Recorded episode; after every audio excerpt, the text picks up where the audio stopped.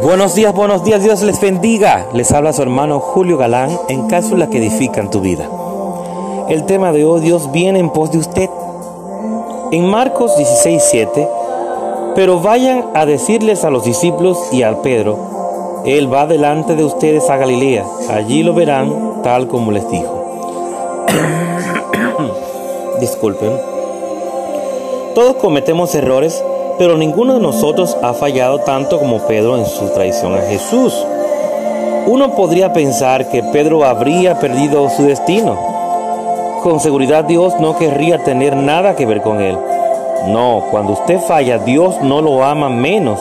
Él viene en pos de usted en ese preciso momento que más lo necesita.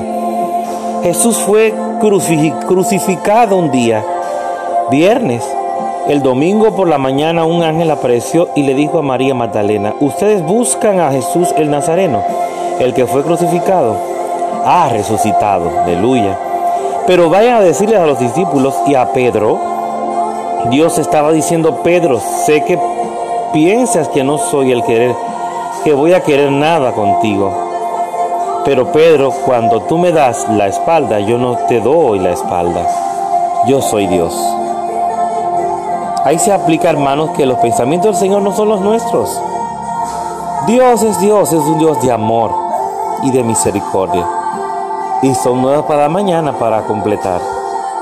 Así que mediten estas palabras. Dios viene en pos de usted, no importa los errores que usted haya cometido. ¿Mm? Dios te levanta, te limpia, te purifica y te levanta de nuevo para que sigas adelante. No escuche esos cantos negativos. Dios te bendiga, Dios te guarde, tu hermano Julio Galán, en cápsulas que edifican tu vida.